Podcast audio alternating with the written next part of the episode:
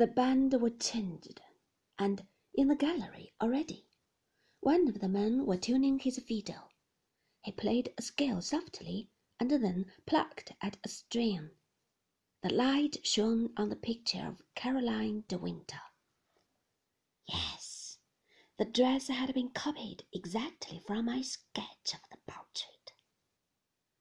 The puffed sleeve, the sash and the ribbon, the wide, floppy hat I held in my hand, and my curls were her curls. They stood out from my face as hers did in the picture. I don't think I have ever felt so excited before, so happy and so proud. I waved my hand at the man with the fiddle, and then put my finger to my lips for silence. He smiled and bowed.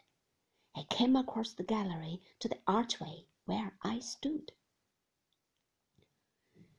Make the drummer uh, announce me, I whispered. Make him beat the drum. You know how they do, and then call out to Miss Caroline de Winter.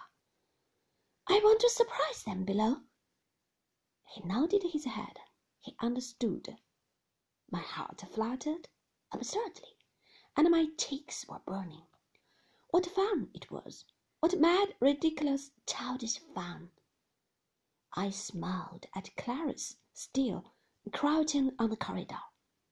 I picked up my skirt in my hand. Then the sound of the drum echoed in the great hall, startling me for a moment, who had waited for it, who knew that it would come. I saw them look surprised and bewildered from the hall below.